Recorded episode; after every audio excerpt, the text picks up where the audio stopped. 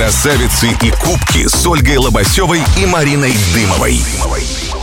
Всем привет, программа «Красавицы и кубки», Ольга Лобасева, Марина Дымова, и в гостях у нас э, супер популярный блогер Алексей Столяров, спортивный блогер. И я сразу же начну с вопроса. В интернете есть информация, что тренировка часовая индивидуальная у тебя стоит 300 тысяч рублей. Это реально так? И откуда такая информация? Из интернета. Час, час. Час. Ну, я не знаю, сколько тихо. тренировка Сейчас все такие, что машину можно купить?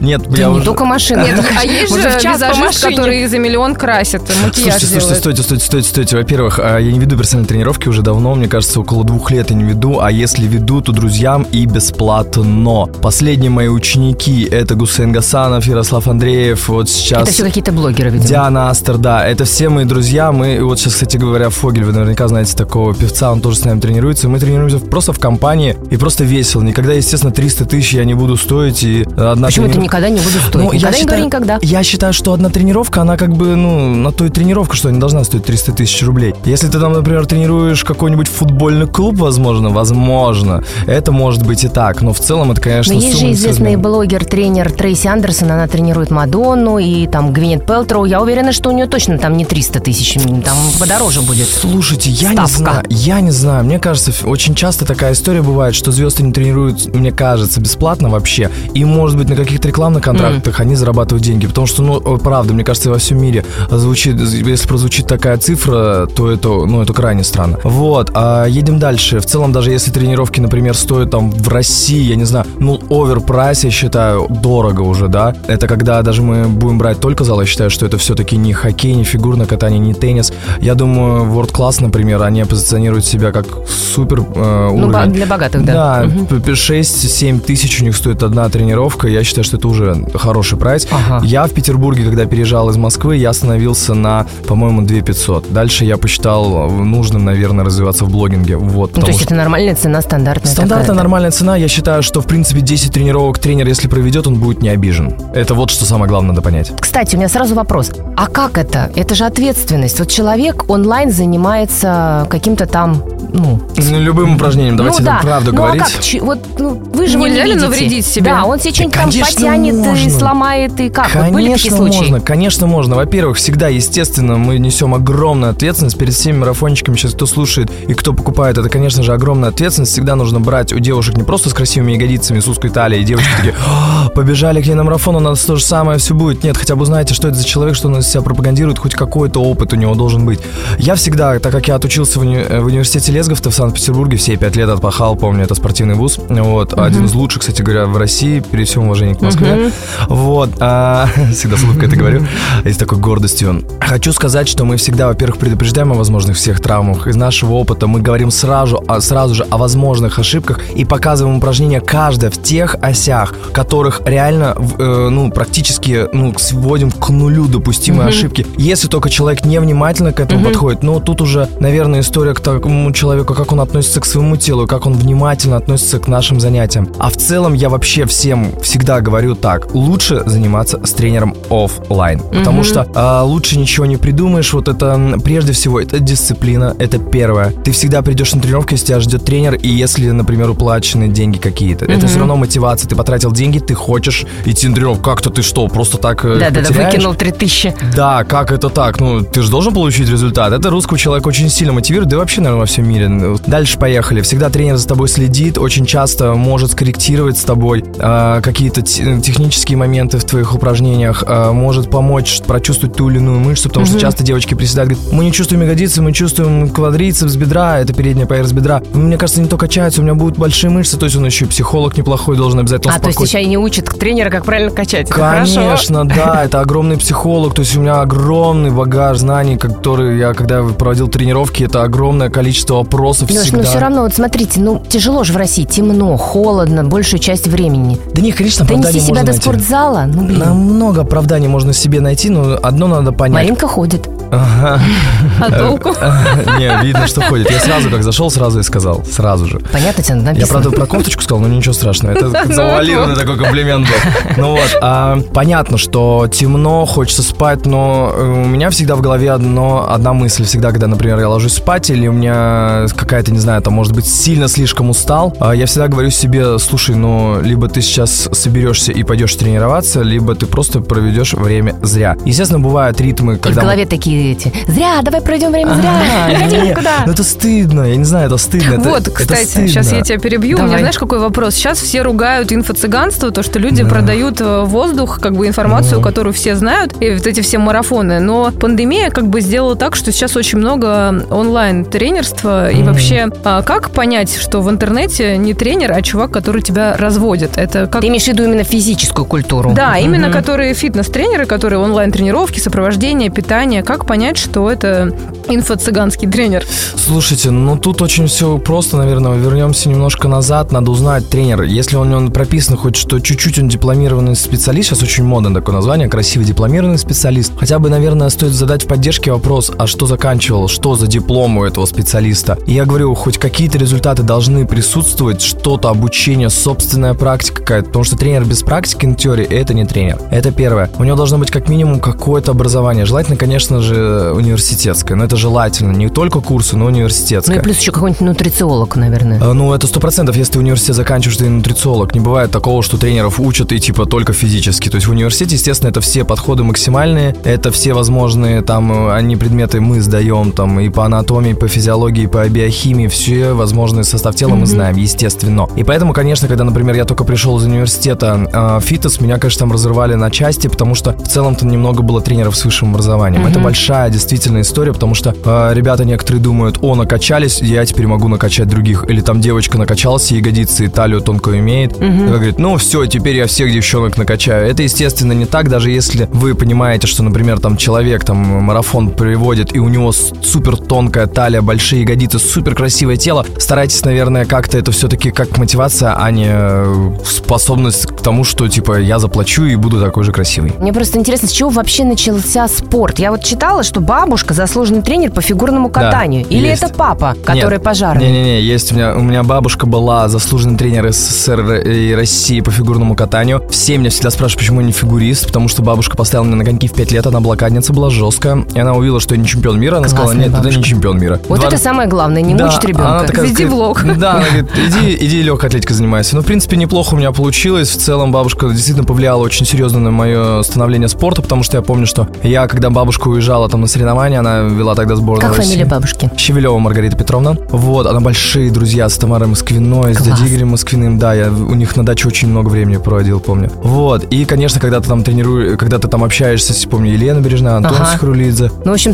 топ of the топ. Да, то есть они, конечно, всегда мотивировали, когда мне было там лет 13-14, когда они в Солт-Лейк-Сити выигрывали Олимпийские игры. И тут спорт был привит, она была еще и выпускницей первой после войны Лесговта. Вот, она мне, забегая немножко вперед, она мне и вручала диплом, когда я выпускался, Ого. потому что она имела этот статус. Символично. Да, да, это очень символично было, это было безумно приятно. Вот как-то То так. есть это какая-то семейная такая черта, Конечно, да? да. Геройство такое, скажем, небольшое. Ну, Ну, наверное, да. Так, ну а вот скучно, например, вот лично мне, я целый год, я помню, посвятила себя тренажерному залу. Фигура, правда, прям перфетто. Но а, и мне вот скучно там. Я бегать люблю там. Какой-то такой, мне нужен смена обстановки. Сто процентов, сто Что процентов. сделать, чтобы... Но все равно я же не добьюсь такой фигуры, как вот в зале больше нигде. Не будешь я дома с гирями приседать. Что Нет. делать? Как себя вдохновить? Я вот вдохновляю себя очень просто. С Даней Милохиным снимал э, ролик, мы 24 часа его снимали, и мы пошли на бокс. Я очень редко хожу на бокс, но мне так понравился вчера бокс, Я что ходила запис- на бокс. Да, что я записался сейчас еще на тренировку, и сейчас у меня три вида спорта. Это хоккей,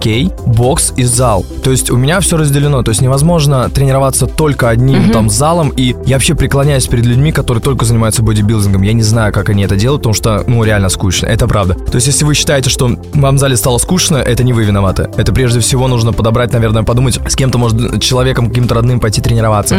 Может, какую-то команду набрать, может быть, пойти бегать, может быть, пойти теннисом заниматься. Как-то, ну, хоть как-то немножечко сделать периодизацию, потому что можно задушить себя настолько. Я помню, когда я готовился первый раз к соревнованиям по бодибилдингу, я так себя задушил, а потом два месяца, три не мог тренироваться вообще. Потому что очень много было тренировок, все они монотонные, все упражнения, в принципе, похожи друг на друга. Ну да, это ну правда сложно. Это сложно. А еще вот это питание. Ешь это, ешь какую-то все время невкусную ерунду. Ну, это ешь, это, так и надо. Гречка, Слушайте, курица. э, слушайте, есть такая история, Сити Флетчер, такой замечательный тренер, который обычно в Америке, вы, может, его видели. Хорошо, если курица. э, кричит на всех, и он очень часто говорил, что еда это топливо, и она, в принципе, не должна приносить удовольствие. Если ты начинаешь э, себе приносить удовольствие, скорее всего... Ты а, гедонист.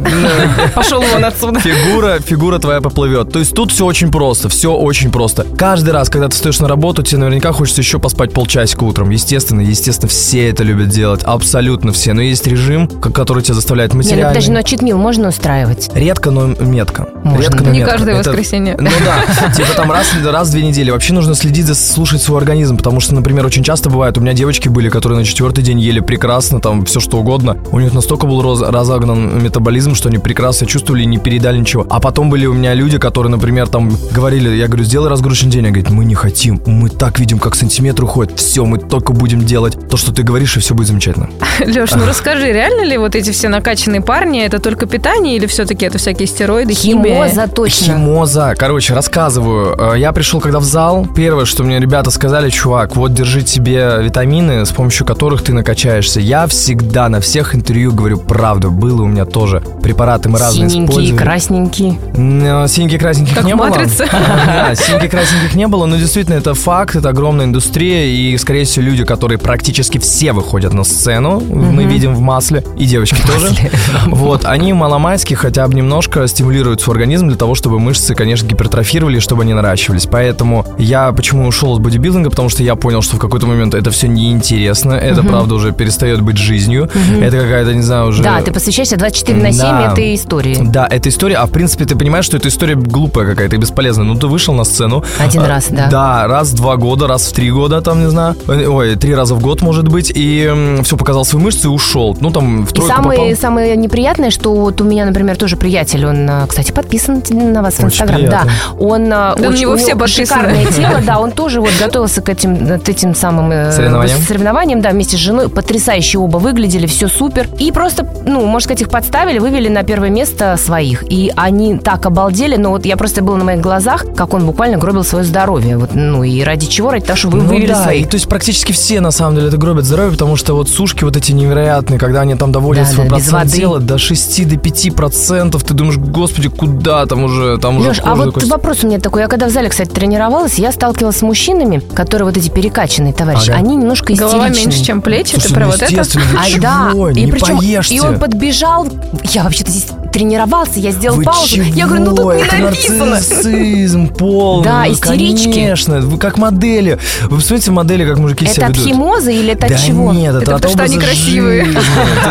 Ты, представьте, ну просто представьте себя, человек смотрит на себя в зеркало 24 на 7. 24 Играет на 7. кубиками. Он там смотрит, как он тут подсушился, как он что. Это его спид- спидометр, как у гонщика. Такой гонщик любит гонять, а этот качаться. Вы не забывайте. И что могу сказать, что, конечно, тут и понятно, что человек без еды, он будет истеричен, но это логично. Человек постоянно не, недостаток у него макроэлементов, он постоянно следит за А своим... потенция как? В целом я не слышал никогда, а хотя я глубоко уходил в эту индустрию, чтобы было такое, что там, например, у кого-то реально была проблема. Ну, потому что в целом э, люди все красивые, как бы в зале всегда вот эта история с разгоном эндорфинов и всего остального, мне кажется, все там друг другу подкатывают, нравится, кто-то кому-то пишет. Было дело. Ну да, то есть в зале невозможно в зал прийти, чтобы кто-то на тебя не обратил А внимания. хотя да, да. Но реально не было такого. Качки, не качки, накачанные ребята. Не было такого, что к тебе никто не подошел, не помог вес тебе поднять, или потом познакомился в директ, написал, ой, такая красивая, или такой красивый. То есть неважно, это всегда в зале происходит, это скопление красивых людей, и в целом они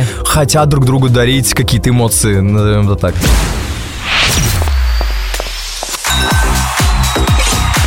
Красавицы и кубки с Ольгой Лобасевой и Мариной Дымовой. Красавицы и кубки Марина Дымова, Ольга Лобасева, Алексей Столяров у нас. И мы сейчас поговорим про триатлон. Это маньяческий вид спорта, А на мой правда. взгляд. Это правда. Это какой нормальный человек, то есть э, не так, а как, как бы как человек вообще может в это войти? Я читала ваше потрясающее интервью с вашей женой Ксенией Да. Шойгу. Да, это и вы она Сквайрова читали? говорила, да, и она говорила так, что я реально начала уже просто, ну, гуглить, все куда Слушайте, податься. я вот я как бы на это и поддался. То есть э, какая история произошла? Она вот ну, это- Сначала в Ксению вы влюбились или в триатлон? Конечно, Сначала Ксению. Ксению. А как история? Ты начинаешь жить с человеком, рассказываю. У нас стоит дорожка и велик Так. дома. Для меня это дикость. Я вам правду скажу. Я считаю, То есть что... кардио это какая-то не Нет, ваша дело не в история. этом, я считаю, дом это отдых. Ну, типа, ты домой А, пришел, все, а. ты отдыхаешь, там ребенок, собаки, все что угодно, но ты не можешь. И ты тут, я как-то помню, раз ты выходишь, мы там а, завтракаем, я говорю, ну я снимать там работать, там зал, она говорит, я велить. Ну и типа, я думаю, ну ладно, там ты поехал, там что-то поделал, там дела поделал, час-полтора прошло, звонишь, она на велике. Я говорю, чего? Полтора часа на велике? Ну, типа, да. Я говорю, что случилось? Я говорю, в смысле ты на велике? Она говорит, она записывает кружки вот эти вот в Телеграме. Она вся потная. Я говорю, ты что, с ума сошла? Потом у нее из-за встречи что-то не получилось. Она в 11 или в 10 там начала бегать м, по дорожке. Я говорю, что случилось? Ты так влюблена в этот вид спорта? Она говорит, да, я безумно влюблена в этот вид спорта. И потихонечку я начал втягиваться в эту историю. А потом мы как-то поехали, я видел, как она 100 километров проехала на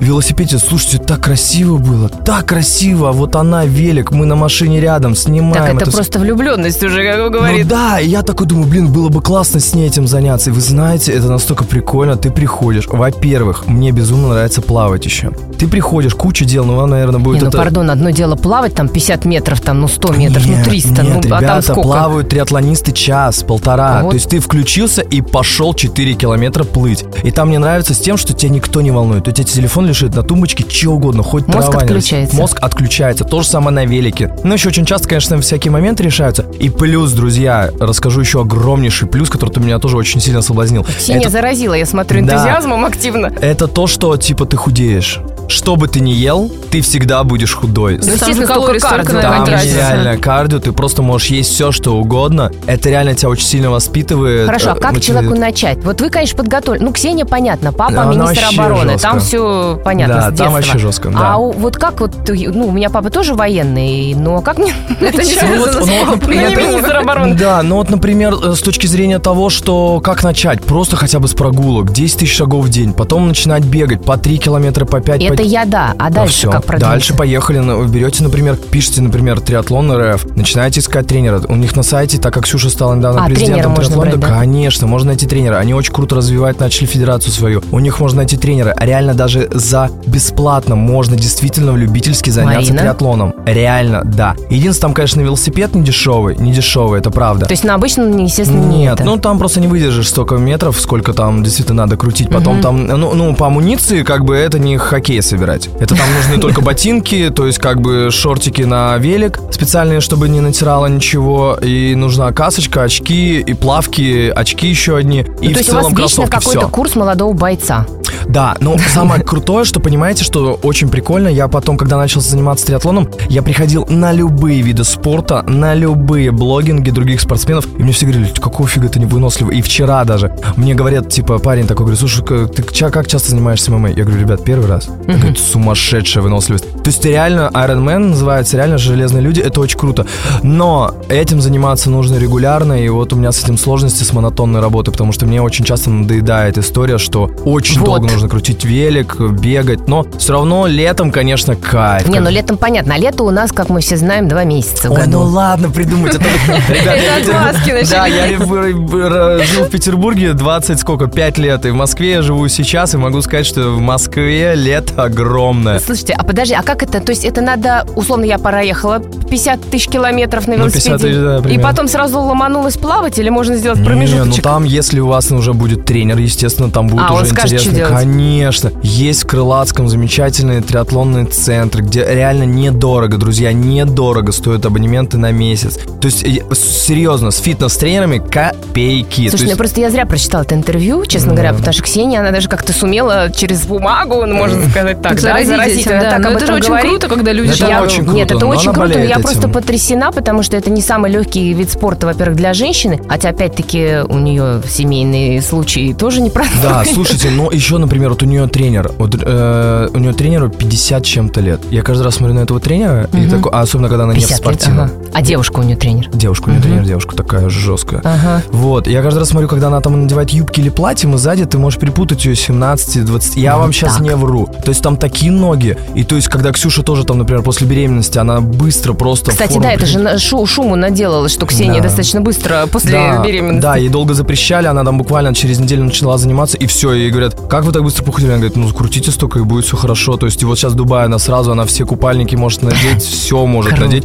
Это буквально вот малышки у нас э, в Дубае еще было три месяца. То есть, обычно после трех месяцев женщина только начинает, как мне рассказывать. Себя я не знаю. приходить. Да, только начинает разговаривать вообще с людьми. А тут она сможет легко купальники, То есть у нас, в принципе, прыгать. родину защищать могут уже и женщины. Слушайте, я смотрю, считаю вообще, что женщины... Вот э, ко мне, если меня часто спрашивают, как вы относитесь к женщинам, как там говорят часто слабый пол или еще что-нибудь, я вообще люблю работать с Слабый женщинами. пол – это гнилые доски. Вот я, да, я работать люблю женщинами. Вот у нас там, у нас девочки все менеджеры, девушки, помощницы. У нас очень много в учреждении, там в большом, где мы бизнес делаем, тоже очень много женщин работают. Я вообще считаю, что женщина, наверное, с ней даже в последнее время проще договориться, чем с мужчиной в современной жизни. Леша, расскажи, что такое блогерский лейбл Лига, что, для чего вы это все придумали? Слушайте, это самое крутое, что было со мной за последнее время. Мы, у меня наконец-то появилась команда, это Лига. Основатель, э, основатель прежде всего это Дима Масленников. Он собрал реально классных блогеров. Вокруг нас всего это 7 человек. Это Егорик, Яна, Суперстас, Дикий Даник, Эмиль, я и, конечно, сам Дима Масленников. Мы сделали то, что не делал никто на YouTube пространстве. Это я смело заявляю. Э, Мы сумели всемиром целую неделю выпускать э, перед Новым годом ролики, и у каждого блогера были все семь блогеров,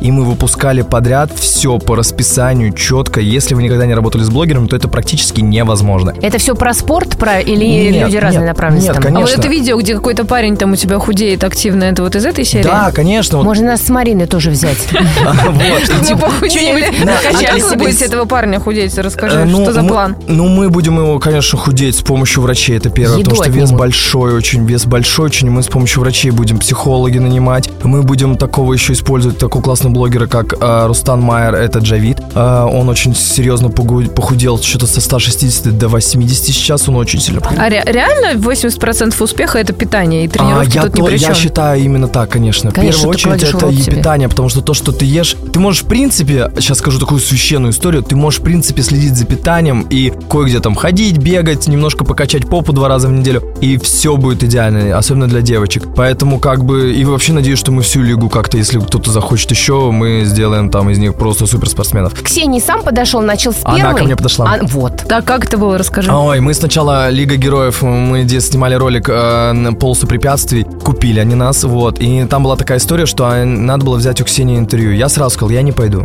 Я Из-за фамилии? Да, я говорю, я не пойду к ней, я говорю, знаете, я говорю, все что угодно. Бедная Ксения. Да, я не пойду. К- И мне позвонил тогда Ярик и говорит, слушай, да, говорит, очень молоденькая девушка, наверное, это племянница. Я Может, говорю, вообще однофамилица? да, я говорю, ну хорошо. Я пришел уже там на площадке, я понял, что ничего это не однофамильца, потому что, оказывается, две дочери.